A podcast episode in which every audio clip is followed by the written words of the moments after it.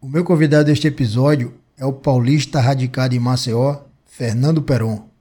Para quem não conhece, ele é apresentador do programa Lagoas da Sorte, que é transmitido pela TV Pajussara.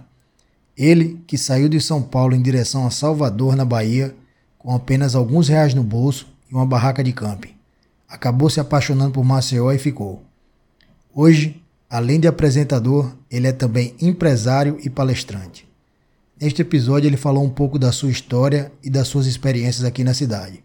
Eu sou Thiago Jambo e você está ouvindo ao JamboCast.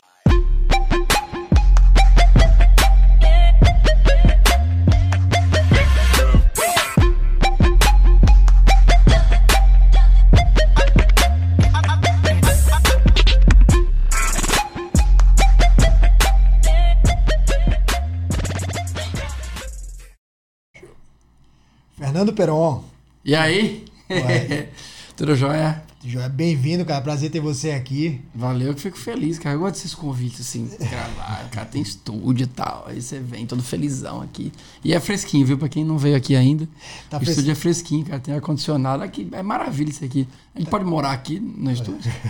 Ia morar tá, aqui. Tá fresquinho agora, porque os, você deu sorte que os primeiros episódios não tinham se ar-condicionado. Ah, não tinha ar-condicionado, não. Olha a coisa melhorando aí, tá se, vendo? Se você assistiu o primeiro episódio, eu tô todo suado, enxugando aqui a, a, camisa. A então camisa já fica o um recado pros próximos convidados que quando você chegar vai começar a ter lanchonete na porta, essas coisas, viu, gente? Cafezinho. Tô, cafezinho, toda vez. Não, mas água veio. Tá, tem água aqui, tá, tá massa. Mas valeu, cara. Parabéns pela iniciativa também. É sempre bom poder falar. Eu sempre falo assim, se você vai falar de coisas que são positivas e entusiastas eu fico feliz e gosto de participar. Cara, muita gente assim como eu te conhece da TV do, do Alagoas da, Sorte. Alagoas da Sorte, né? Pois é. Mas eu acredito que poucas pessoas, ou digo poucas, digo proporção de que te conhece, não conhece a tua história. E eu é. confesso que é uma das histórias mais legais que eu escutei nos últimos tempos, cara. Ah, que massa. Fico é, então, é engraçado porque, assim, a minha vida em Maceió é muito, é muito estranha, porque eu tô aqui há 15 anos, então, assim, a minha rede social é uma bagunça, eu sempre falo isso. Minha rede social é uma bagunça. Por quê? É, tem uma galera que me seguia é, quando começou, né? Tipo, a febre do Instagram, por exemplo, começou. Eu fui lá, comecei a ter seguidor porque era amigo, né? Começou a seguir. Aí eu comecei a fazer stand-up. Aí tinha uma galera que fazia stand-up e começou, do caso do stand-up, me via no palco, começou a me seguir porque eu era o cara humorista. Então, aí eu parei de fazer stand-up e eu fui pra TV. Aí eu tinha ido pra TV Pajussara. Aí, como eu fazia o Você Views lá, era um programa que passava de domingo de manhã, a gente falava sobre vídeos engraçados na internet. Então, a molecada mais jovem que assistia o programa do domingo de manhã começou a me seguir. Aí, como eu não fazia mais graça como eu fazia quando eu fazia stand-up, a galera do stand-up já não curtia mais nada do que eu fazia. Aí veio um pessoal novo, um pessoal mais, mais jovem, começar a seguir. Aí o Você Views acabou e eu fui para um programa chamado Pausa. E o Pausa é era um programa que passava de todos os dias à tarde. Eu era um repórter que falava bastante sobre é, curiosidades, enfim, sobre coisas. É, é, empreendedorismo e tal. Aí quem começou a me conhecer eram porteiros, donas de casa e algumas as secretárias do lar, né? As, as antigas domésticas. Essas, só as pessoas me conheciam, porque essas são as pessoas que estavam em casa no horário do programa. Aí elas começaram a me seguir por conta disso. Então minha rede social era uma. Ba... Aí eu comecei a fazer palestra. Era uma mistura. Aí o pessoal começou a me seguir por causa de palestra. Então hoje tem um monte de gente. Aí tem um, é um pouco que fala, me segue por causa de uma coisa, outra é... Aí eu falo, minha rede social é uma bagunça, eu tenho várias faixas etárias e cada um tá ali por algum motivo é. diferente. E eu acho que foi por conta disso. Acho que essa construção do que eu fiz em Maceió, é, como você falou, hoje as pessoas me reconhecem ainda. É, hoje me reconhecem ainda não mais por conta do Lagoa da Sorte. Acho que uma exposição né, forte, você tá ali há um ano e meio, tá um ano e meio que eu tô ali praticamente todo domingo na TV. E é engraçado porque é, hoje na rede social também tem essas pessoas que, que é por Lagoa da Sorte. E até hoje, sete anos depois, tem gente que me liga perguntando se eu faço show de humor ainda. Cara. Pra você ter noção como é que. Aí eu falei, cara, acho que eu fiz muito mal minha transição de carreira nas coisas que eu fui fazendo, porque as pessoas ainda estão é, lá, muita gente me liga. Ou, ou, eu já participei de programa, o pessoal me apresenta assim, pô, humorista, Fernando Peron, esse cara tem sete anos que eu não sou humorista já. Tipo, eu sou o cara, eu sou hoje virei tiozão do churrasco, eu sou o cara que, é, que conta piada no churrasco da família, e é isso.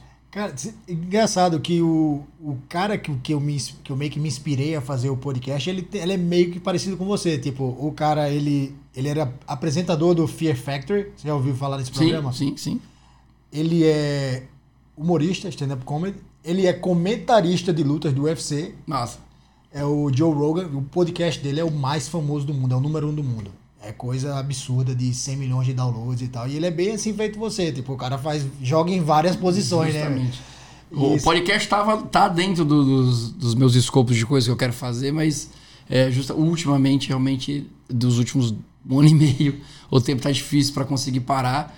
É por isso que eu falo assim, eu admiro, tipo assim, como projetos como o seu, que tem essa vontade de mostrar coisas bacanas, pessoas legais de Maceió. Não que eu esteja aqui porque eu sou legal, enfim. Eu vou descobrir já porque você me convidou. Eu tô. Acho que dá passando. Falei, esse rapaz aí. Chama aí. Assim, tipo, eu, eu, é como você falou, eu, eu tinha esse projeto, assim, principalmente por, por questão eu sou muito curioso. Sim. Eu, acho go, eu é uma gosto, muito eu, eu gosto de conversar e saber das histórias da pessoa, das pessoas e tal, e, e, eu adoro informação.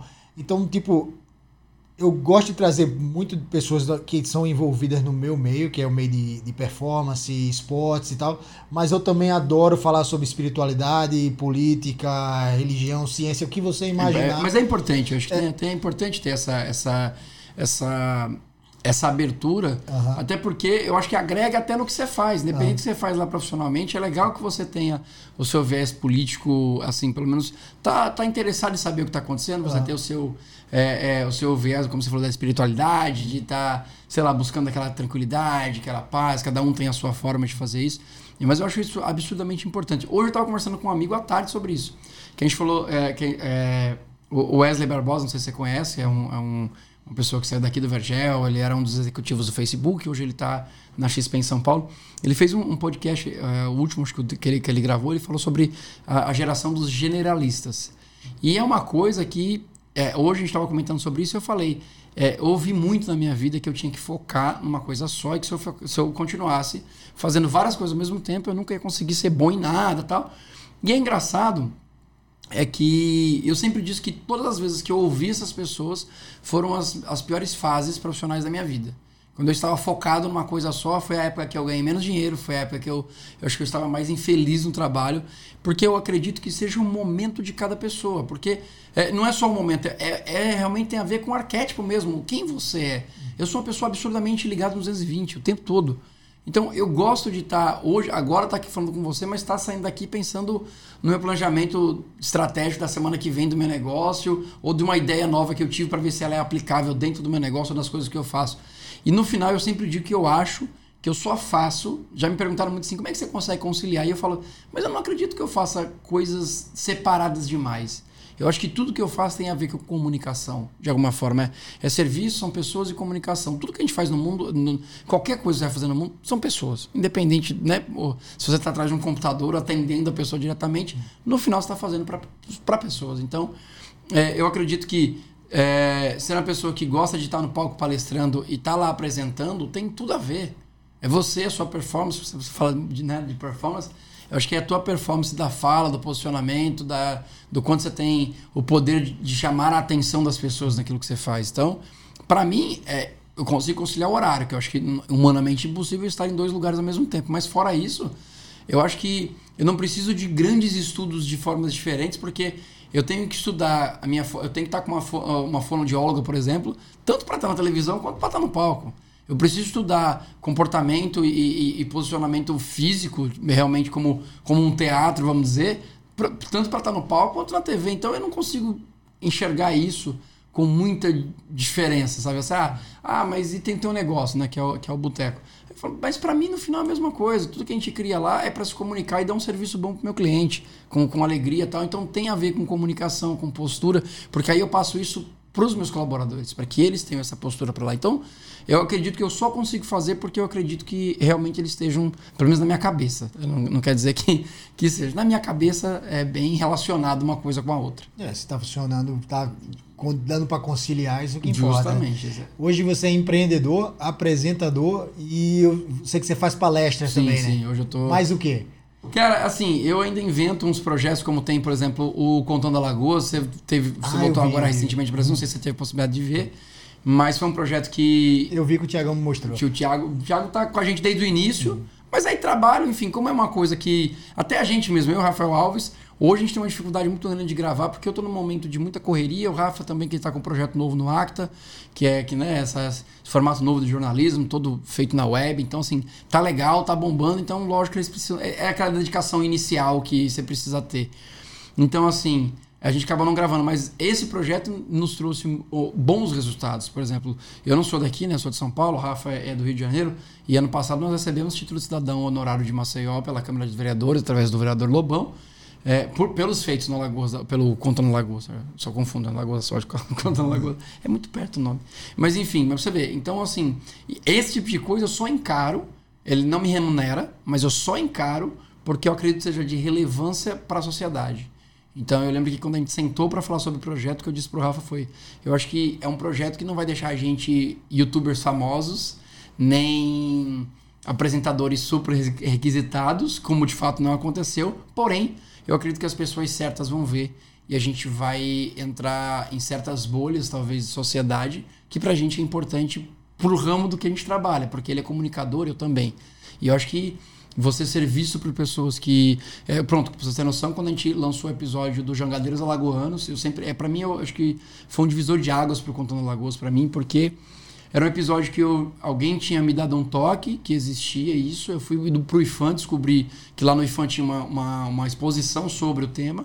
Descobri que a história era real, alguns, alguns relatos realmente históricos, como jornal tal. Eu falei, caramba, vamos gravar. E eu achei que era uma coisa totalmente assim, a sociedade sabe, todo mundo sabe. O cara é alagoano, deve conhecer. E por nossa surpresa, as pessoas não conheciam essa história. Elas não, pelo menos não de forma massiva. Muita gente conhecia, mas não de forma massiva.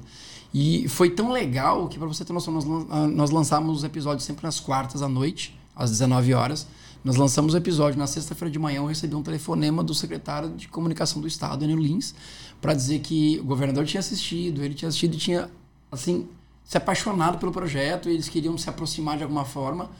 É, e acabou nos contratando para dar 10 palestras, por exemplo, quem, em 10 colégios. Quem era o governador na época? O, ainda é o, é o Renan, tem dois anos. Uhum. Ainda é, já era o, o, o ainda é Renan Filho.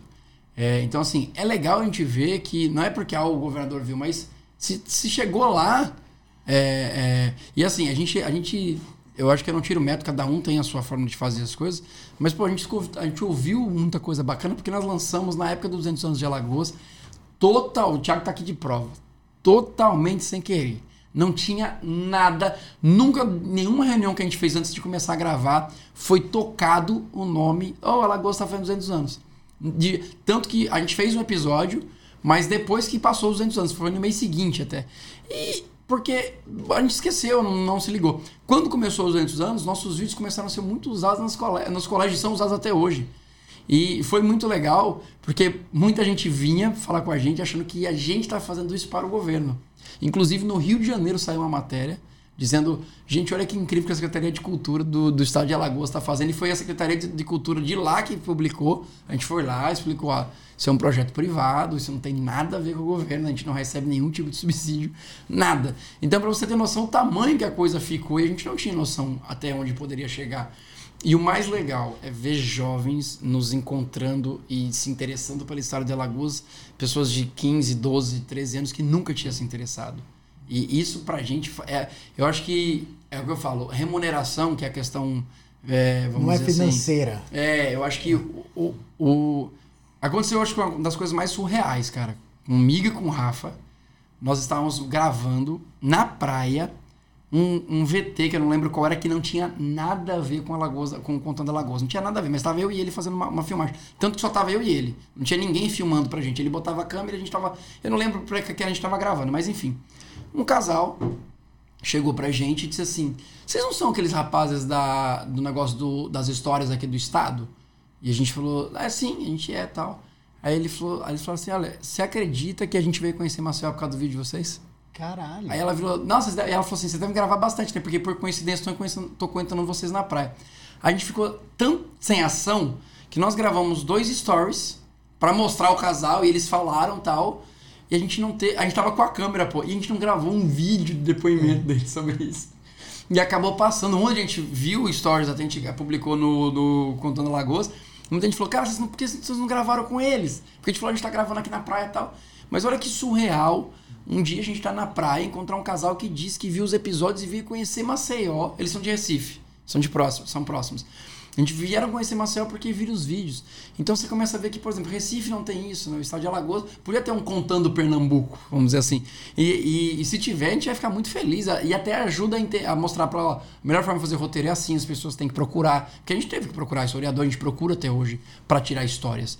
Então, é um tipo, para mim, eu acho que dos projetos que eu criei aqui, eu acho que é um dos que me, mais me dão orgulho do que ter feito, não só porque me deu o título de cidadão aqui, mas por toda a repercussão. Assim, hoje a gente tem uma, um monumento na hora por conta da vida da gente. Então, isso é muito legal. Foi, né? Caralho. Isso não, acho que nada vai apagar isso. De qualquer forma, nós fizemos. Foi curto, porque a gente está há uns três meses sem, sem, gravar, mas a gente fez história aqui durante dois anos, que é o, o projeto vai fazer três anos agora. É um projeto bem recente. Bom, eu sei como é que você veio parar em Maceió, porque eu acompanhei a tua história, mas tem gente que vai estar tá escutando o programa que não conhece. Como é que você veio parar em Maceió? É, vamos lá. Eu, para não contar a história toda, eu conto isso na minha palestra, que chama Do Nada para Lugar Nenhum. Rapidamente, assim, eu estava desiludido é, profissionalmente. Eu não estava, eu era barman, enfim, mas eu não queria mais ser barman porque eu tinha um problema familiar muito grande. E a galera dizia que eu ia chegar a lugar nenhum com esse negócio de ser barman, que isso era profissão de gente vagabunda, tal, enfim. É, e é por isso que o nome do meu bar é Boteco Lugar Nenhum. Para quem nunca viu minha palestra, descobriu agora. Não é uma vingança, eu sempre tenho que explicar, não é uma vingança. Tanto é que minha mãe mora aqui hoje. Eu consegui convencer ela a morar em Maceió, tem cinco meses que minha mãe mora em Maceió. Não é uma vingança, mas foi uma coisa que desde os meus 16 anos eu tinha na cabeça que eu queria um bar, já que eu trabalhava com isso, chamado Lugar Nenhum, porque era onde todo mundo dizia que eu ia chegar e eu dizia que lugar nenhum existe. Hoje existe, tem CNPJ e a marca registrada e existe. é, e assim, eu vim para Maceió passear, na verdade. Eu, eu não tava vindo nem para Maceió, mas eu não tava nem no meu plano, pra você ter noção. O meu itinerário de seis meses de viagem tinha Recife. Eu saí em setembro, no, no, há 15 anos atrás, de São Paulo. Eu ia para Recife, de Recife eu ia para Fortaleza, passava o Réveillon em Fortaleza, descia pela Orla para passar o Carnaval em Salvador. Era essa, e depois ia para São Paulo e ver o que ia fazer da minha vida. Uma vez por ano, desde os meus 17 anos, eu viajava para algum lugar do Brasil de carona, isso era normal. Passava às vezes uma semana, duas semanas viajando. Essa seria a, a viagem mais longa. A mais longa que eu tinha feito até então tinha, ido pra, tinha sido para Bahia. Eu fui para Bahia, passei a férias em Santa Cruz de Cabralha, que é do lado de Porto Seguro. Passei quase 30 dias lá. E eu fui de carona, voltei de carona, morando numa barraca de camping, como eu sempre fiz. Mas era mais diversão mesmo, de mochileiro, do que é, para mudar de vida alguma coisa. Foi assim que eu vim parar em Maceió. O caminhoneiro que me deu, que, que me deu a última carona foi um cara chamado Fábio. Eu nunca vou esquecer esse cara, porque se não fosse, eu sempre falo, se não fosse ele, não estaria em Maceió. E ele disse, cara, cê, é, eu tô indo para Maceió e ele amava, ele falou, eu amo essa cidade, meu sonho é, é me aposentar e morar em Maceió. Então, antes de você ir para Recife, eu vou te levar até Maceió, é perto, você vai conseguir carona rápido para chegar em Recife. Mas antes de ir, passa o final de semana em Maceió, você vai adorar. Praia linda, pessoa, todo mundo que mora lá, muito bacana, cidade tranquila. E há 15 anos atrás, se você puxar na memória bem aí, uma senhora realmente tranquila, tanto que eu tinha uma mania de fazer uma coisa que meio que assustava os meus amigos. Eu, todo dia era meia-noite, 11 e meia, era a hora que eu tava tomando banho em casa para sair pra rua pra andar. Eu, eu, tinha mania de sair de madrugada para andar. Então hoje eu duvido quem faça isso. Eu ia pra orla andar sozinho. Ia para bares como Azil na época, que era um bar muito famoso aqui, ou Casa Amarela, que era fim de noite todo mundo. Hoje é o Kaká. Antigamente era asilo. Então eu ia para lá e passava a madrugada lá, conhecia a gente. Pra... Foi assim que comecei a conhecer pessoas aqui. E foi, eu fui ficando, cara. Então eu cheguei em Maceió, morava na barca de campo na Orla, tinha 100 reais no bolso, conhecia ninguém. Fui conhecendo algumas pessoas. E que hoje, uma delas, inclusive, é meu sócio. A gente acabou fazendo uma amizade, sempre falou que é meu irmão aqui, foi o cara que me tirou da rua, literalmente. Ele disse: tá morando onde? Tá na barraca ali, pô. Ele falou: tá louco morando na praia, cara? Você vai morrer na praia.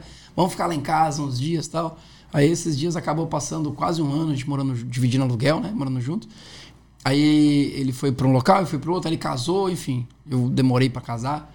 Uh, e foi assim que eu fiquei em Maceió, cara. Eu conheci uma pessoa no Senac nessa época, eu estava aqui há quase um ano.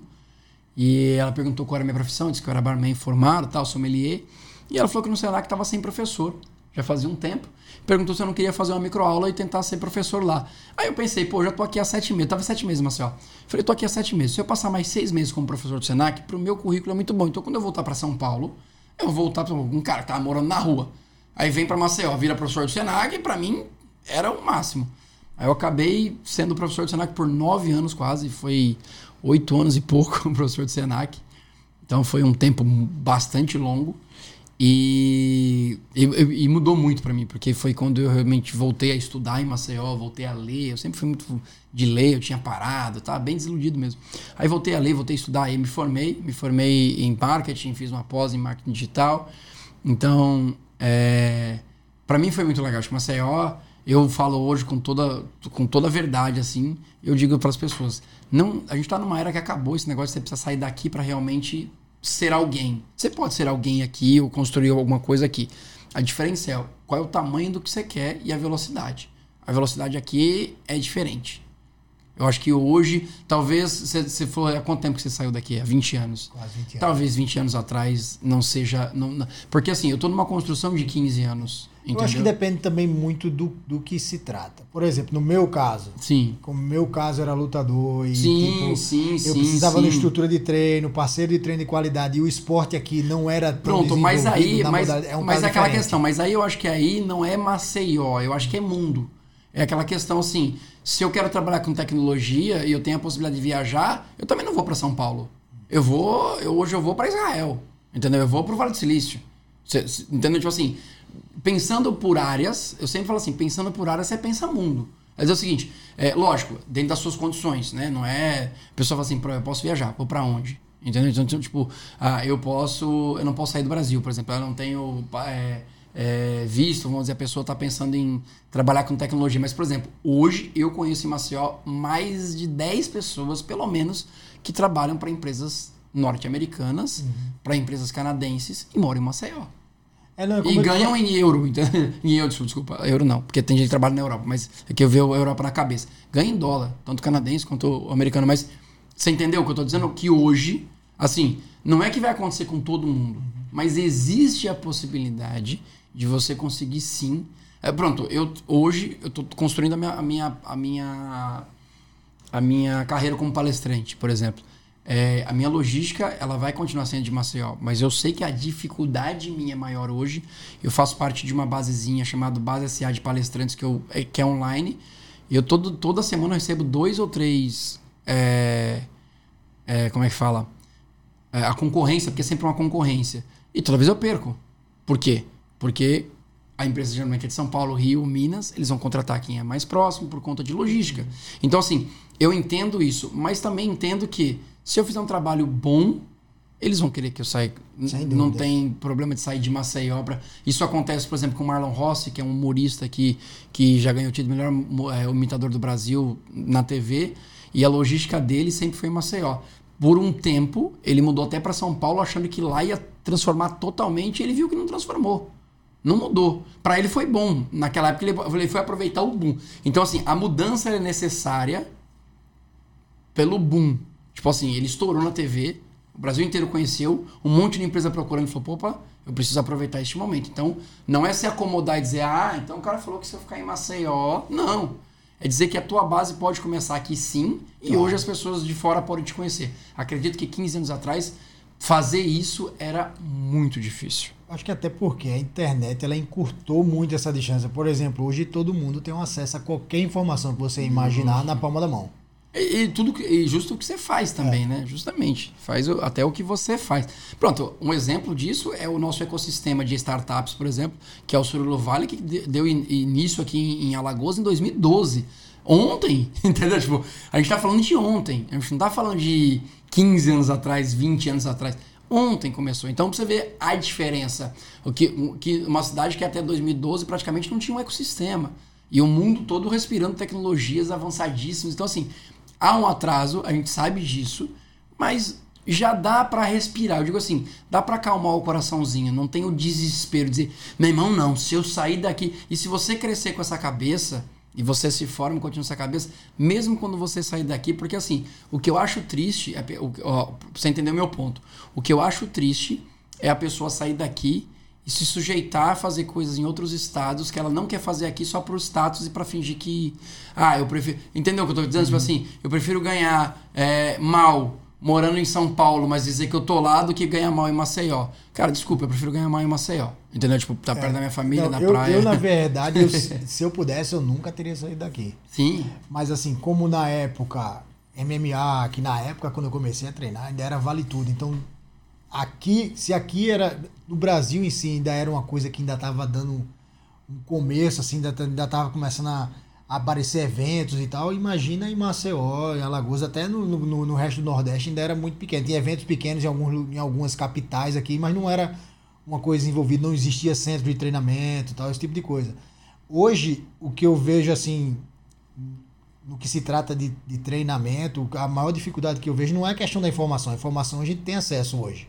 Hoje, às vezes, é o, é o acesso a um equipamento, a um material Justo. que às vezes é custo. É, o custo demora a chegar aqui, etc. É, essa, é essa é mais não, a Essa morosidade que, que isso realmente, assim, se a pessoa quer. Bom, eu vou dar um exemplo de uma menina, não sei se você chegou a conhecer ela e agora me fugiu o nome dela, eu vou já já eu procuro aqui. Mas a história dela, quem, quem tá ouvindo vai lembrar, foi o seguinte: essa menina ela começou a fazer jiu-jitsu ela começou, a, a, na verdade, lutar, né? O MMA. E ela precisava fazer uma competição em São Paulo e uma na Califórnia. Ela queria ir pra Califórnia disputar Bárbara. lá. Começou a vender água. É a Bárbara? É, pronto. Começou a vender água. Não, não é a Bárbara, não. Sim. A Bárbara, a senhora, você tá falando, né? uhum. né? Não, a Bárbara já é lutadora, já tem uhum. todo... Mas essa menina é uma menina do Pontal da Barra e ela precisava ir. O que, que ela fez? Ela foi lá. O que eu tô falando para você, justamente assim, o primeiro passo ele pode ser dado, ela tinha duas oportunidades. Talvez pegar o pouquinho do dinheiro que ela conseguisse com a família, se jogasse para São Paulo e falasse assim, eu vou tentar minha vida e, e, pronto. Podia dar certo? Podia, eu acredito que talvez dê, é, é, dê porque ela, ela já tinha alguns títulos, mas ela não tinha grana para fazer isso aí. Ela começou a vender água no sinal, ajuda a realizar um sonho. E acabou, óbvio. É o que eu falo. Hoje a, a, rede social, nem todo mundo tem que fazer isso, não, gente. Ninguém tem que ir pra, ir pra sinal fazer isso. Mas estou contando a história do, do que ela fez. Foi a forma dela, ó, me enxerguem. Ela, ela treinava aqui, já ganhou brasileiro treinando aqui. Ela já era campeã brasileira. Ela estava em primeiro no ranking no Brasil, no feminino, pela categoria dela, treinando aqui, em Maceió. Então, assim, eu escuto e falo assim, ó, você lembra, como eu falei, já era aqui. Como é que o mundo enxergou ela? Ela fez isso aqui, acabou, lógico, viralizando. Nós, eu, inclusive, comecei a campanha dela aqui também, gravei, um monte de gente começou a gravar. Deu um boom, ela saiu em matérias até na, na Globo, naquele, no Esporte Espetacular, enfim, foi massa. Ela conseguiu arrecadar a grana, porque aqui eu não sei se foi a Solar ou outra marca de água, deu, começou a dar água para ela vender, e outra, ela não aceitou dinheiro, ela começou, continuou vendendo água, só que as pessoas começaram a comprar mais água. Ou pagar 50 reais numa água para ajudar, enfim. Ela continuou lá todo sábado, domingo vendendo, conseguiu a grana, viajou. E lá nos Estados Unidos ela teve a oportunidade de ficar lá. Então ela está morando lá desde quando ela foi competir. Ela competiu, ficou em terceiro lugar, não conseguiu ganhar. Eu lembro que a gente até conversou, ela falou que estava triste. Falei, não, pô, fique triste. Ela voltou e recebeu um convite para ir morar lá e ela está morando lá. Então, assim, você vê, ela foi a convite. Ela podia ter pego o dinheiro dela. Eu acho que, sei lá, 20 anos atrás, não é isso? Pega o dinheiro e fala assim, cara, vamos jogar nos Estados Unidos, chegar lá, bater na porta de alguém e dizer, ó, oh, me ajuda. Tô ferrado. Mas não, você ver, quando ela foi para lá, aí brasileiros de lá ficaram sabendo da história dela, já tinham oferecido restaurante. Tinha brasileiro dono de restaurante, ofereceu o que eu digo que hoje, como você falou, a internet encurtou isso. É tão legal, cara, você poder ver que você tem a possibilidade. A gente sabe que você tem a mesma idade que eu. A gente sabe que, sei lá, 20 anos atrás era meio sofrência, né, para fazer qualquer coisa. Mas eu acho que talvez também era muito mais o medo que era colocado. Quantas pessoas como você você conheceu que saíram daqui e foram arriscar o que você arriscou? Hoje em dia já é algumas, mas na, na época não tinha muitas. Você né? entendeu? Tipo é. Tipo assim, ah, por quê? Porque a barreira, principalmente do medo e o que era colocado também culturalmente, família e tal, nos brecava a fazer tudo, pô. Eu saí numa periferia, entendeu? Só voltando nessa história do vídeo, vou te contar uma história muito parecida com essa que você me contou. Quando eu, antes de eu vir para cá, quando eu tava lá, teve o lá em Abu Dhabi. Eu morava em Dubai, em Abu Dhabi é uma hora de carro. Abu Dhabi é a capital dos Emirados Árabes. Né? E lá todo ano tem um campeonato de jiu-jitsu chamado World Pro, que é que é, a diferença dele para o campeonato mundial de jiu-jitsu é que, eles, ele, que é remunerado, eles pagam bem. Sim. Então muitos muitos atletas profissionais e amadores vão para lá para competir lá. E tinha três garotos. Apanhar também ganha bem? Ou só se ganhar mesmo? No caso do jiu-jitsu, só se ganhar. Ah, putz, senão eu ia se for, se Porque fosse pra apanhar, eu ia, porque era massa. Nunca lutei jiu-jitsu, mas se os caras pagar bem, se, vamos apanhar. Se lá, for pô. MMA, você, você recebe pra, pra subir e recebe um bônus se ganhar. Ah, tá. Ah, então já recebe pra subir e apanhar, olha só. É. Mas enfim, no, no caso, aí o que aconteceu? Na época desse campeonato, eu tava lá e aí eu conheci três garotos de Cuiabá que eles fizeram a mesma coisa do que essa menina. Eles foram para o, o sinal vender água para arrecadar dinheiro para poder ir talvez ele lá. Tenha, eles tenham até inspirado ela, ou talvez ela tenha inspirado, não sei se qual é a data, Talvez, mas enfim. Não sei, foi, foi é agora, legal foi agora no tipo passado. Aí olha o que Não, ela aconteceu. foi no começo do ano passado. Olha o que aconteceu. O Sheikh Mohammed, que é presidente do- de- dos Emirados Árabes, o vídeo chegou até eles, ele pagou a passagem dos três para lá. Diga aí, mas olha, só, imagina a 20 na sua época, mesmo você fazendo isso, sabe quem ia ficar sabendo? A, a- a jornal local. Você ia sair, vai- ia fazer uma matéria ou outra como fizeram com ela, você ia sair no site não, porque há 20 anos atrás não tinha, os sites ainda estavam começando o negócio de jornal, você ia sair no jornal impresso e ia ficar por isso. Aí você ia guardar, sabe o que você ia estar fazendo? Lutando, tentando fazer alguma coisa com o jornal impresso guardado. Olha a diferença. Do, que- por isso que eu falo, hoje tudo encurtou, como você falou, é pra isso. Eu, preciso, eu acho que o que é preciso é realmente as pessoas perderem o medo e dizer assim, não, cara, deixa eu fazer a diferença onde eu tô, que até acho, sinceramente, até mais fácil fazer. Se você tá num lugar que você acha que aqui as pessoas não vão pra frente porque são todas medianas, porque querem viver de forma mediana, cara, seja um pouco acima da média, você já vai ser destacado. E quando você sai daqui destacado, muda. Hoje, eu moro em Maceió, eu falo pra todo mundo que eu me considero maceióense. Agora que eu ganhei o título de Maceió, então, aí, meu amigo, de cidadão honorário, aí agora é. Mas assim, esse ano, por exemplo, 2020, eu acho que como palestrante, talvez podem vir anos melhores, mas eu acredito que é o ano que eu entro com mais força. Por quê?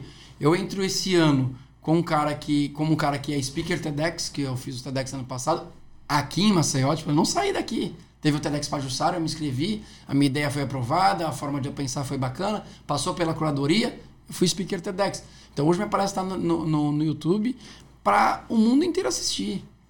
E sendo aí traduzido em sei lá quantas línguas. Então, assim, tá lá. Então eu entro como speaker TEDx, eu entro como um cara que ganhou um título, que é um título importante, é uma honra importante como cidade, você só recebe uma, honraria como essa se você realmente faz um feito. É, eu- a gente fez com o Contando Lagoas. Eu entro, é, exatamente assim, eu entro um ano mu- muito melhor é, profissionalmente. E hoje, se eu fosse ao contrário fosse tipo, para São Paulo, tentar ser palestrante lá, eu teria uma bagagem que talvez em São Paulo tivesse muita dificuldade de ter. A talvez aqui ter a concorrência, sei lá, de 40 a 50 pessoas que queriam ser Speak TEDx. E lá, quando tem um TEDx São Paulo com, sei lá, 3 mil, é uma diferença absurda. Então eu tenho que aproveitar justamente onde eu tô, o momento que eu tô e como eu posso tirar melhor proveito disso. Entendeu? Então, assim, aí depois, como eu falei da, da, da, da menina agora, que eu, infelizmente, desculpa se ela ouvir esse podcast, ela vai me bater. A gente conversou, faz uns, uns meses que a gente não se fala, mas é, como eu falando, contando a história dela, ela aproveitou, mas quando ela saiu daqui, ela já saiu como campeã brasileira. Mas de Maceió ela saiu como campeã brasileira. Então ela já saiu daqui, é, por mais que, ah, não tem patrocinador aqui, é mais difícil? É. Ah, não tem. Mas ela mostrou que daqui ela poderia fazer. E eu acho que, até para quem tá fora, o- os olhos mudam. Você diz assim, pô, ela tá num lugar que é dificultoso, conseguiu, ela veio para cá, se embora. Cara, a gente, eu acho que Alagoas a gente tem uma série de exemplos desse. Inclusive, eu tenho até um, um, um cara que, eu, que ele é alagoano, eu conheci através do Instagram. Ele estava aqui agora na última temporada jogando pelo CRB, é o Elton Arábia. E ele começou a me seguir no Instagram, mas eu não era. não- eu, tipo assim, eu acompanho um ou outro jogo de futebol no time que eu gosto, mas não sou aquele fanático por futebol, né?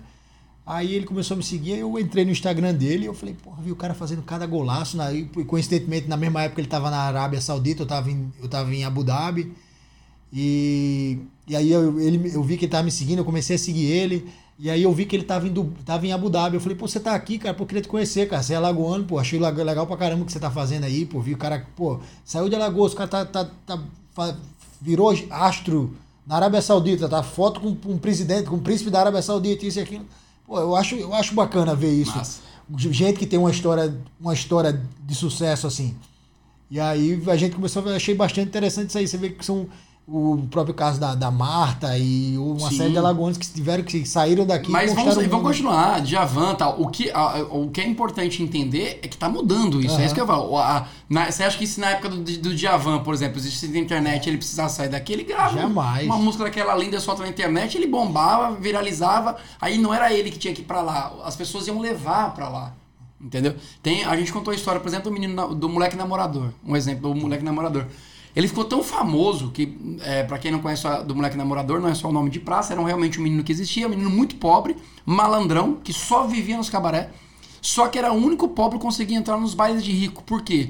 Porque ele era o melhor dançarino de frevo do Brasil. Porque eu não sabia disso. Quando a gente foi contar a história que eu descobri, existiam competições. E mesmo o frevo tendo a base pernambucana, ele era o melhor dançador, uh, dançarino. Dançador é ótimo, gente, esquece essa parte. ele era o melhor dançarino de frevo e ganhava do, dos pernambucanos assim fácil. Aí um, um, uma equipe é, de lá de dança, que era muito famoso na época, tá? ele saiu em tudo quanto é revista, veio aqui buscar ele para morar no Rio de Janeiro. Ele falou: Não vou, não vou. Minha vida é aqui. O negócio dele era, era assim: era poder entrar nos bares crentados de gente, de gente chique, era era estar tá lá nos cabaré que ele gostava, ele dormia praticamente, morava praticamente nos cabaré. Então, para você ver como é que, né, ó, precisava de alguém, de uma mídia que viu, que pegou, que levou, botou na revista e tal. Olha, né? E hoje, um cara como esse, ele só precisava de um vídeo e jogar na internet. Tá, entendeu? Tipo assim, eu, eu, eu falo muito assim, como você falou da minha história, ah, como você chegou em Maceió, pô, o cara que morava na rua tinha 100 reais e tal. Mas eu falo, cara, mas eu não acho que, sinceramente, não acho que é demais, porque eu, eu vivi isso, mas foi a circunstância. O que eu aproveitei foi, cada momento para mim virou uma construção. Entendeu? Tipo assim, isso sempre foi. foi é lógico, é importante porque se, se eu não tivesse essa construção, eu não estaria falando com você hoje. É óbvio que isso eu tenho plena consciência. Mas o que eu digo sempre assim, a gente às vezes tem que parar de endeusar um pouco o que a gente passa, é, eu digo, o, que, o que os outros passam, para admirar mais o que a gente faz. Entendeu? Então assim, ah, é legal o que o Peron fez. Gente, é legal. Obrigado aí para quem acha maravilhoso. Mas se você olhar para tua vida, você passou, a, mesmo sem sair de Maceió, você tá passando a mesma coisa. Tem dia que é bom, tem dia que é ruim. Tem semana que é isso, tem semana que é aquele outro, tem semana que você vai estar tá triste, você vai perder emprego, você vai ficar sem dinheiro. É, todo mundo passa por isso, pô. Entendeu? Existe casos e casos. Por exemplo, Sim. já dificilmente eu tem muita, muita gente que não sairia da zona de conforto e faria Ju, Não, pronto, fez, justo, claro, claro. Então, Quanto a tipo isso. Assim, isso tem que ter, ter, é... ter, se, dar, se dar esse mérito, né? Não, claro, eu falo assim, não, também não, eu sei o quanto foi importante essa construção. O que eu digo é justamente assim: é, é às vezes a gente senta, é o que você falou, zona de conforto, a gente senta e fala assim, cara, a vida daquele cara é incrível, é o que ele fez, onde ele tá. Aí fulano, como você acabou de falar, pô, o cara lagoano tá lá na Arábia, olha o que ele fez. A gente tá tão sentado assistindo a vida dos outros que esquece de protagonizar a própria. Cara, tipo assim, é engraçado, você me lembra um, um momento da minha vida, quando eu decidi sair daqui, né? E eu comecei a minha carreira, eu saí do, do, do, Brasil, fui passar uma temporada nos Estados Unidos, né? E eu fui meio com esse sonho. Na época tava na época eu não lutava MMA, era só jiu-jitsu. E os grandes campeonatos, campeonato mundial, pan-americano, estavam tinham saído do Rio de Janeiro para Califórnia. Certo. Eu falei, é para lá que eu quero ir, tá todos, todos os melhores, é, os melhores é a lutadores que eu lá. falo que é a correta, porque aí não tem o que fazer. Entendeu? Tipo, você, você, você quer. É, aquela questão, o cara quer morar, sei lá, num local é, como, por exemplo, na Europa e dizer, pô, meu sonho é fazer capoeira. Não vai, cara. Capoeira é Brasil, você tem que vir é. pra cá, não tem o que fazer. É, não, então, aí o que é que acontece? Eu peguei, juntei, peguei um, peguei um, peguei um trocado com a ajuda da minha mãe, peguei e fui. E Engraçado, eu ouvi esse comentário. Quando, depois, que, depois que eu comecei a fazer meu nome, que eu fiquei em terceiro lugar no Pan-Americano de Jiu-Jitsu, que eu comecei a fazer o do MMA, e aí comecei a aparecer em matérias de revistas brasileiras aqui e tal. Aí eu, vi um comentário de um, de um cara que, não, pô, lógico, não vale a pena nem, nem, nem. Não vale a pena nem falar, assim, nada a ver o nome do cara, assim, mas na época eu fiquei chateado, eu falei, porra, brother. O cara falou, ah, pô, mas o cara, o cara teve tudo mole, o cara foi pra lá, não sei o que. Eu falei, falei caralho, velho. Quando eu, quando eu tava lá, velho, nos primeiros meses, velho, acho que quase um. Quase no, no, primeiro ano, velho. Os primeiros três meses eu comia uma vez por dia, bro, porque não tinha grana, não tinha trabalho, trabalhava em construção. Trabalhava oito horas, trabalho pesado de construção. Ia... Então, enfim, o que eu tô querendo dizer é o seguinte, que às vezes as pessoas elas só vê aquele highlight. Justo. Ela vê a tua foto Mas lá. elas só vão te enxergar quando você tá lá. Se você não tivesse na revista, você não ia fazer esse comentário porque ele não quer saber é. o que você tá fazendo. Exatamente. Não, não, é, quanto a isso, não tem dúvida, lógico. Você vai chegar uma hora que você vai estar num ponto que as pessoas vão olhar e vão dizer, nossa, aí sempre vão haver, é, haver comentários. Assim, é, eu não sei nem imagino que as pessoas pensam que eu tenho na minha vida, mas deixa claro, gente, ó, eu vim de uma base muito pobre, minha mãe não me ajudou porque não conseguia, meu pai é separado da minha mãe desde quando eu era novinho, nunca é, me deu nada em casa. Então, aquilo, essa situação era desconfortável. Mas assim, aí eu falava, pô, eu não quero viver disso assim a vida inteira. Isso aqui para mim não é, não é o que eu quero. Mas eu acho assim que mesmo quando a pessoa tem uma base, para mim confortável, você ter uma base e viver naquela base o resto da sua vida. Para mim confortável é fazer isso. Mas mesmo que você tenha assim, ah, mas a minha mãe teve. Ah, eu já julguei isso, cara. Mas a gente tem que mudar, porque eu já julguei isso também. De ser assim, ah, o cara foi para os Estados Unidos porque a mãe podia pagar a passagem. Mas quem não pode? Cara, é o seguinte: mesmo que a mãe dele pudesse pagar a passagem, também não pode tirar. O cara não pode esquecer o privilégio que teve, também de querer, sabe, tipo assim, se achar o. Não, porque eu fui, eu sou incrível. Não, cara, vamos reconhecer o privilégio. Privilégio é privilégio. Eu mesmo pobre tenho mais privilégio que a maioria dos meus vizinhos, por exemplo, que tinham. Porque eu não era negro como meu vizinho era. Eu não sofria tanto preconceito como ele sofria. Eu sofria preconceito por ser pobre, mas ele sofria por ser pobre e negro. Então eu sei que eu tinha, eu sei disso, que eu teve, que eu tive mais privilégio que ele. E a gente tem que ter essa consciência também. É, é por isso que eu digo assim, cada um de nós está lutando uma batalha diferente que muita gente não, que Sim. ninguém sabe. Então é, não julgue, né, velho? Tipo... É, esses dias eu fui conversar com uma amiga, ela me chamou porque ela tava meio perdida profissionalmente, pediu um, uns conselhos. E ela virou para mim e disse assim: Perão, quando virou a chave para você? Tipo, virou que chave? Assim, quando você percebeu que você já estava num patamar que hoje você é uma pessoa conhecida e tal. E eu falei para ela assim: talvez porque eu ainda não me sinta assim.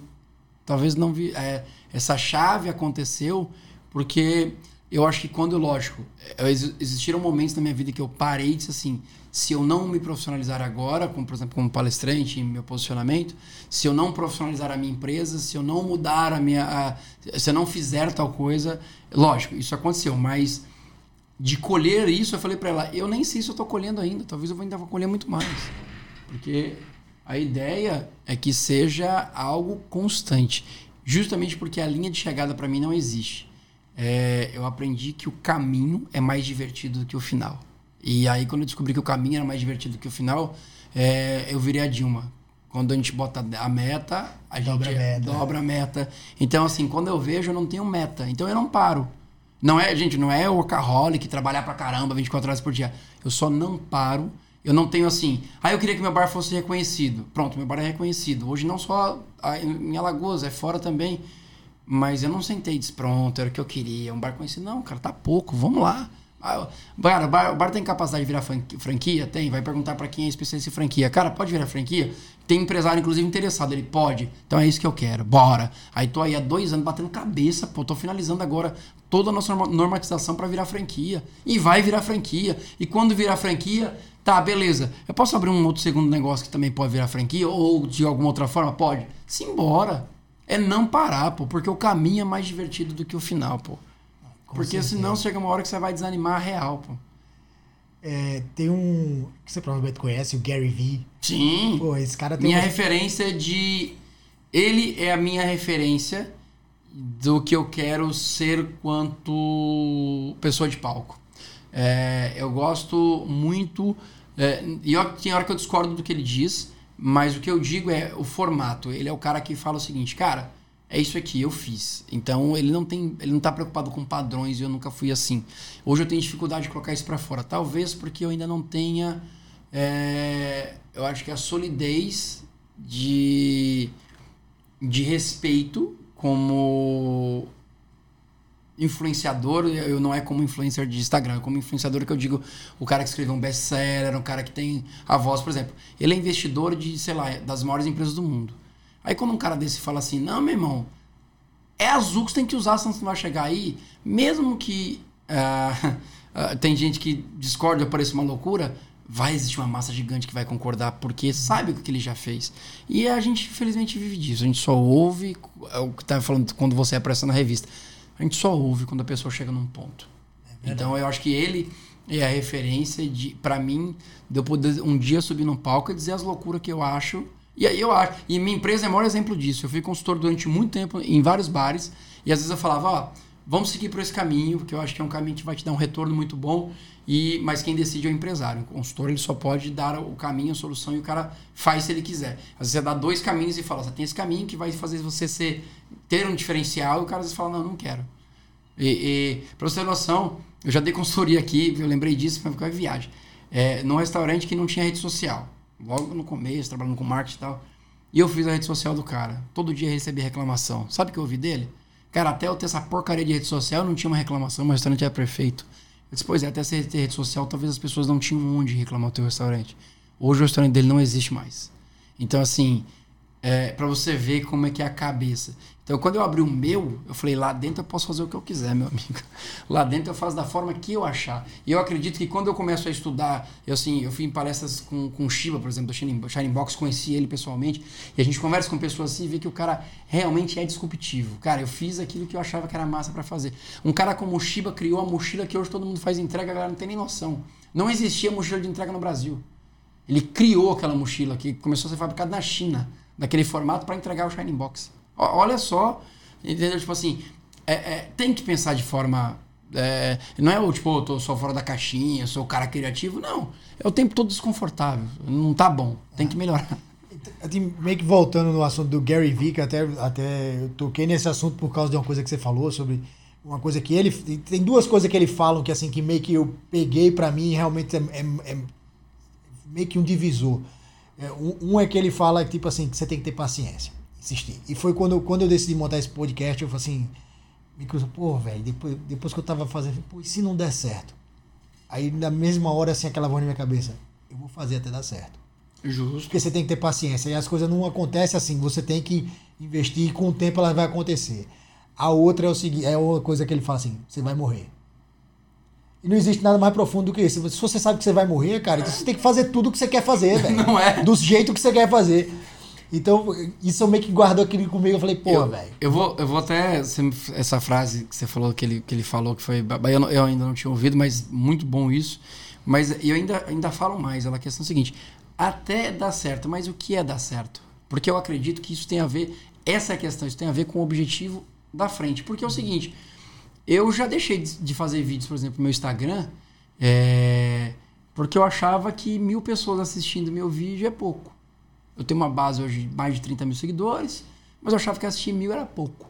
E eu comecei a ver o quanto idiota, isso logo no começo fazer um ano e meio atrás, o quanto idiota eu era, porque eu falava assim, por quê? Achando que não estava dando certo. Cara, se uma pessoa que nunca te viu, ouviu o teu podcast e te comenta assim, cara, muito legal o que você está fazendo, já deu certo. É, com certeza. Já deu certo. Porque é, você nunca chegaria para essa pessoa se você não tivesse feito esse podcast. Então, assim, hoje quando eu vejo meu vídeo com 1.900 é, né, visualizações, sei lá, uns 30 comentários, e de gente que não são meus amigos, porque eu sempre falo o seguinte, cara, se tudo que você faz só os teus amigos estão vendo, é, é porque alguma coisa está muito errada. Se você ainda não levou pancada e ninguém discordou do que você está fazendo, tá errado. Tá errado. Uma vez eu falei, o menino tava falando que tava tentando no YouTube, mas ele tava é, chateado porque ele começou a levar muito hate. Ele falou, tô levando muito hate. Falei, cara, você devia estar tá comemorando, velho. Porque se, se você tá gravando vídeo pra internet, só tá na tua base, que é tua família, teus amigos, e só tem elogio, você tá mostrando para as pessoas que já sabem quem você é. Se tem pessoa te hateando, tá chegando em pessoas que não era nem teu objetivo. Entendeu? Tipo assim, se eu tô falando, por exemplo, do demônio e chega meu vídeo para um evangélico, ele vai pregar o pau. Mas se tá chegando até ele que não é para quem eu tô fazendo, é porque tá maior do que eu imaginava que tá. Então eu tô criando base. eu falei, cara, pensa na base que tá criando. Se você não tá levando pedrada, ele só tá na sua zona de conforto. No meu caso, era mais uma questão de tipo assim. Eu me questionando, tipo assim, pô, cara, eu nunca mexi com lance de áudio. eu nunca me vi fazendo, apresentando um programa. Né? Tá certo que na época que eu lutava, eu tava acostumado, dava várias entrevistas, isso e aquilo, tudo bem, mas, mas é, foi meio é que. Diferente. É, é diferente. É, é diferente. Por exemplo, eu, o, o Tiagão, para quem não conhece, eu, é, é o meu xará tá aqui, faz a parte de vídeo aqui, a parte de edição, a parte visual é toda com ele, mas a parte de, de editar áudio, gravar, montar, montar uma pauta, isso, ver quem vai chamar, eu pego umas ideias do Tiagão, pego umas ideias de outros amigos, então, mas é tudo, tudo fui eu que tive que criar, e tipo assim, teve um dia quando a gente gravou o primeiro episódio, eu falei, caralho, como é que eu vou editar essa porra agora, velho? e aí, velho, passei, eu passei literalmente mais, 24 olha, horas a, procurando. A mesa que você tem, você sabe que eu já saí editado se você quiser, né? É. Ela é incrível, cara.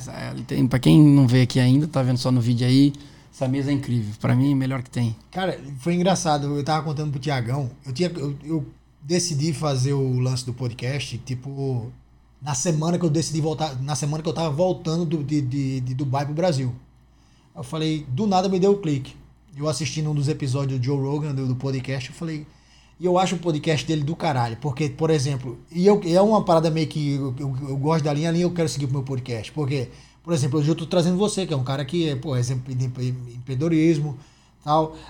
Eu já trouxe o- o- alguns amigos meus, o, o Rinaldo Caporal, que é nutricionista esportivo, trouxe um cara para falar de CBD, medicina de canabidiol, o outro para falar de endocrinologia. Então, tipo assim, são assuntos variados e é meio que essa linha do programa do cara, é trazer uma galera diferenciada, é- eu pretendo trazer outra galera do esporte e tal. A gente trouxe o Eduardo Canuto para falar aqui, Sim. que já foi campeão mundial. Enfim, Cara incrível, inclusive. é, enfim, então eu meio que quis seguir essa linha de programa, assim, bem ampla, assim, podendo falar de tudo. Não, eu acho que é bem válido. E é justamente. É, é assim. é, eu, eu não sei se você assistiu agora o Oscar. E o cara que ganhou lá do, do Parasita, né? Que foi, tipo, fez história, né? Ganhou lá o filme estrangeiro, ganhou também. Ele falou uma coisa quando ele ganhou o melhor filme que eu achei de uma generosidade incrível, que ele subiu no palco e falou uma frase do Scorsese, cara. Ele subiu e disse, quando eu estava cinema, eu uma frase sempre martelou na minha cabeça. Quando é quanto mais pessoal, mais criativo.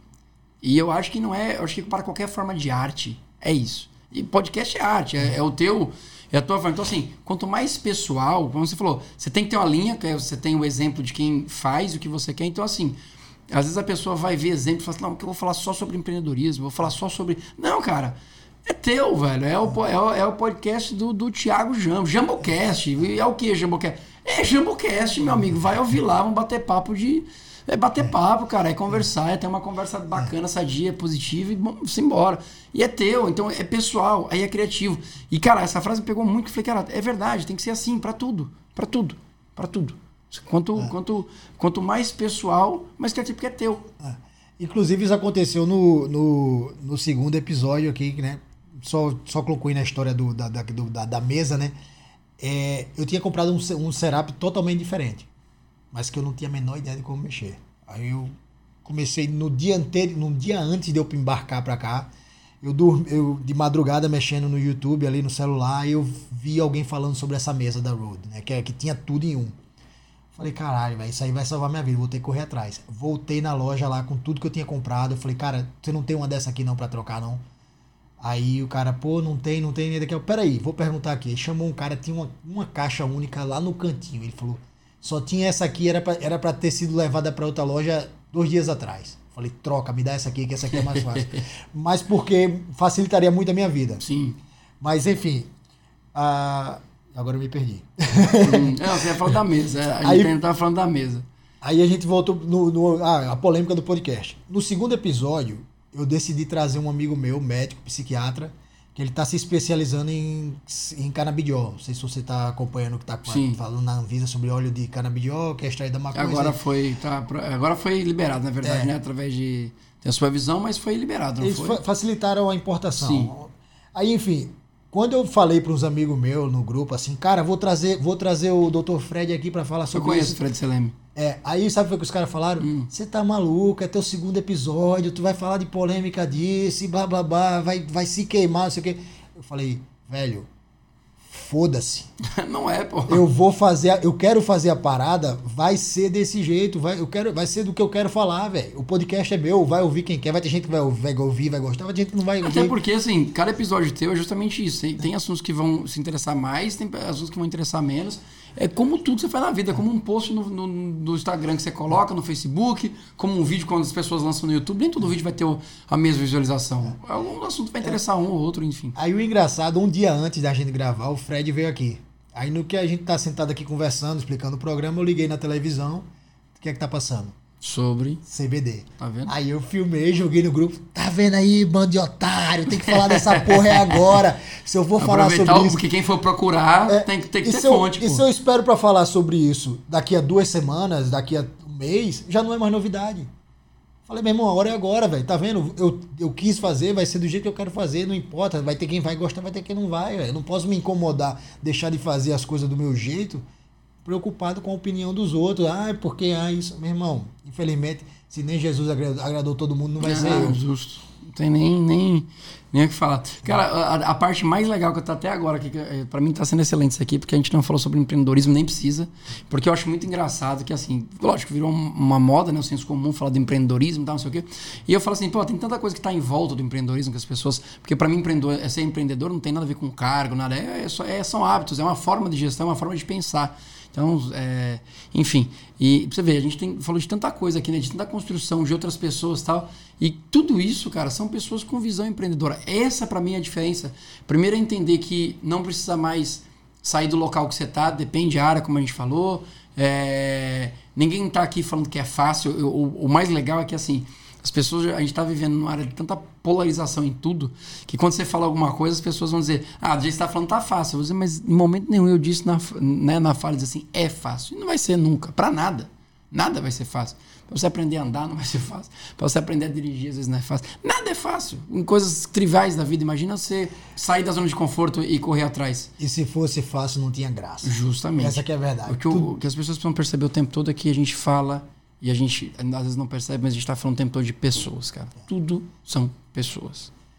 A gente tá, tá falando aqui, a gente tá falando do desenvolvimento, são de pessoas, pô. Assim, é a forma que eu agi que me fizeram, que fizeram pessoas próximas a mim se juntarem e dizer assim, pô, é, as outras pessoas olhar e dizer assim, esse cara vale a pena ajudar.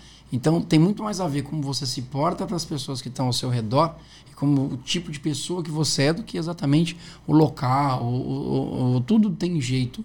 Eu duvido que se você fosse um cara, é, eu acredito que não, né? Vai que de repente tô errado, mas assim, que fosse aquele rebeldão, adolescente cheio de, de marra, não sei o que, que alguém da sua família ou sua mãe ia te ajudar a ir para os Estados Unidos. Então, a- até a forma que você se comportou até aquele momento te abriu a porta e disse: Ó, não, pô, quer ir, cara? Vai.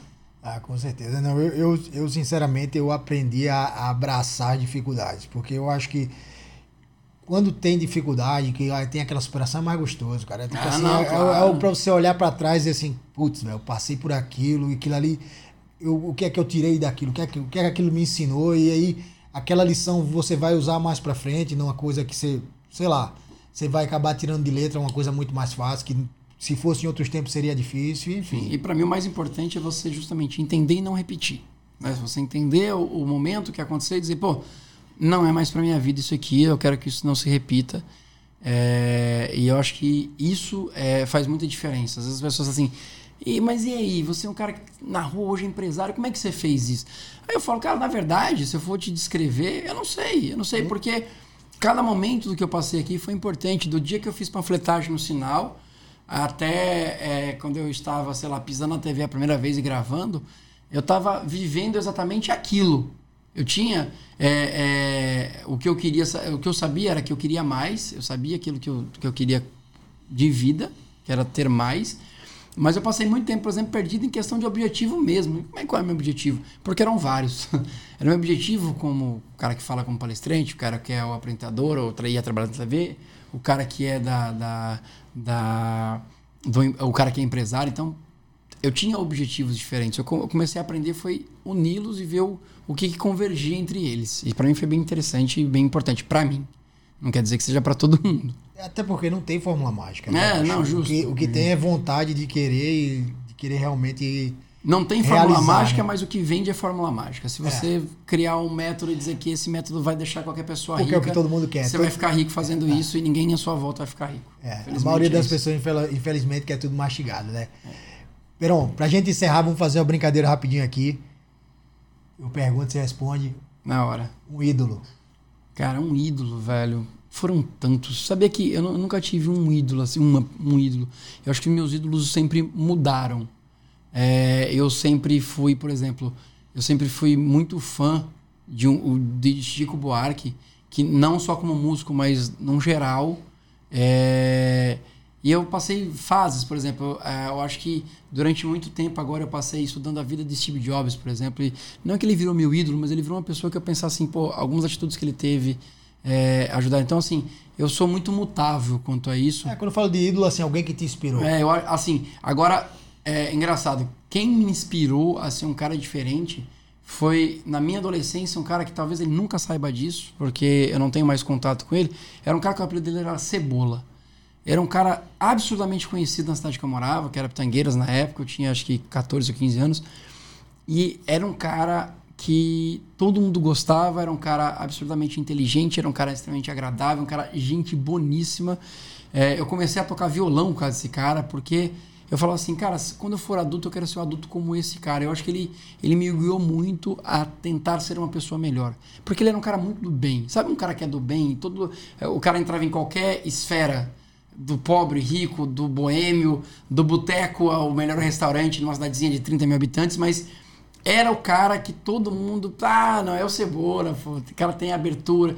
E esse cara, durante muito tempo, e era legal porque eu tinha amizade com ele. Eu com 15, ele com, sei lá, com 30 anos quase. Porque ele era um cara que, que ele tinha abertura, cidade pequena, a gente podia andar na rua de noite, né? Esse negócio de sair e tal. E era um cara que eu falava assim, cara, é o adulto que eu gostaria de ser. Acho que ele foi uma das primeiras pessoas. Acho que a minha mãe, ela foi um símbolo de, de ser guerreira para mim. É, na questão de, de formação de caráter mesmo. Mas acho que ele foi um cara que que toda vez que eu penso em alguém que, que me inspirou, eu falo, pô, esse cara, esse cara, eu observei muito ele. E é um cara que ficou muito tempo na, na minha cabeça assim, pô, que cara massa, Te velho. influenciou legal. Muito, muito. Um sonho. Cara, eu acho que talvez o meu maior sonho hoje é eu conseguir tornar os meus filhos seres humanos melhores do que eu fui, melhores do que os meus pais foram e que isso traga uma diferença para qualquer ambiente que eles estejam inseridos, quando eu falo tipo de comunidade mesmo, no bairro, no, na, no lugar que eles trabalham, que eu acho que é isso que a gente precisa. Eu acho que o meu maior medo é justamente não ter, não conseguir fazer isso. Então, se esse é o meu maior medo, provavelmente seja o meu maior sonho, é deixar, é, é olhar para o meu filho e dizer assim, pô, que massa que eu pude transformar vocês em pessoas melhores do que eu fui. Uma frase ou citação? Pô, velho, eu acho que no momento, no momento, é, é a, eu, isso eu estou usando muito na minha palestra, que é todos os dias acorde e trabalhe não para tua empresa, não para o teu chefe, não para a empresa que você tem uma carteira assinada. Trabalhe todos os dias para se tornar a pessoa que você sempre quis ser. Eu acho que isso é, é, é, virou meio que um mantra, eu falo muito isso, porque acho que é muito real, né? De, mesmo querendo, eu quero ser o melhor executivo, eu quero ser o melhor empresário, mas se você não quer ser uma pessoa melhor todos os dias, não vai adiantar, você não vai conseguir fazer isso. Se você pudesse bater um papo com alguém vivo ou morto, com quem seria? Cara, quanto tempo? é, depende. Eu acho que. Papo tem que ser igual podcast, não, tem, não, vai, não, tem, tem que ter limite, hora pra acabar. Pronto, é. é. porque às vezes assim, se você fosse falar 10 minutos com alguém, porque tem que saber o que você vai extrair. Porque é. assim, mas se fosse um papo de boa, cara, com uma pessoa. Cara, sinceramente, eu não sou religioso, mas seria com Jesus. Eu vou te explicar por quê. Eu sou agnóstico, eu não sou religioso. Eu já fui pra, da igreja evangélica, eu já fui para a igreja católica por causa da minha mãe e tal. Mas eu acho que um papo com ele esclarecer tanta coisa da forma que ele pensava como o mundo, principalmente naquele momento que ele vivia. E, e, e isso é o que mais me, gerou, me gerava curiosidade.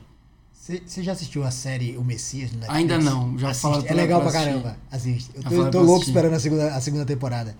É, última pergunta. Um conselho. Se você tivesse dar um conselho para alguém, sei lá, alguém que tá querendo começar no mundo do empreendedorismo, um conselho pra vida para alguém, qual seria? Eu acho que é, nunca vai existir um conselho generalizado, né? Tipo, o conselho que eu vou dar vai servir para todo mundo, mas se eu pudesse dar um conselho aqui, talvez a pessoa que ouvisse, estivesse num, num momento de vida como eu já estive, é dizer para você o seguinte, cara, cada pedacinho que você tá vivendo, você tá construindo o roteiro do, da tua vida. A gente faz isso diariamente. Então, perder um emprego, perder um parente, perder dinheiro, perder é, tudo que você perde ou tudo que você ganha é um pedacinho do que você está construindo. E a gente tem que estar pronto o tempo todo para estrear o nosso filme, porque a gente nunca sabe exatamente quando vai ser. Não é como um, um, um em Hollywood que é programado. Então, vai existir um momento que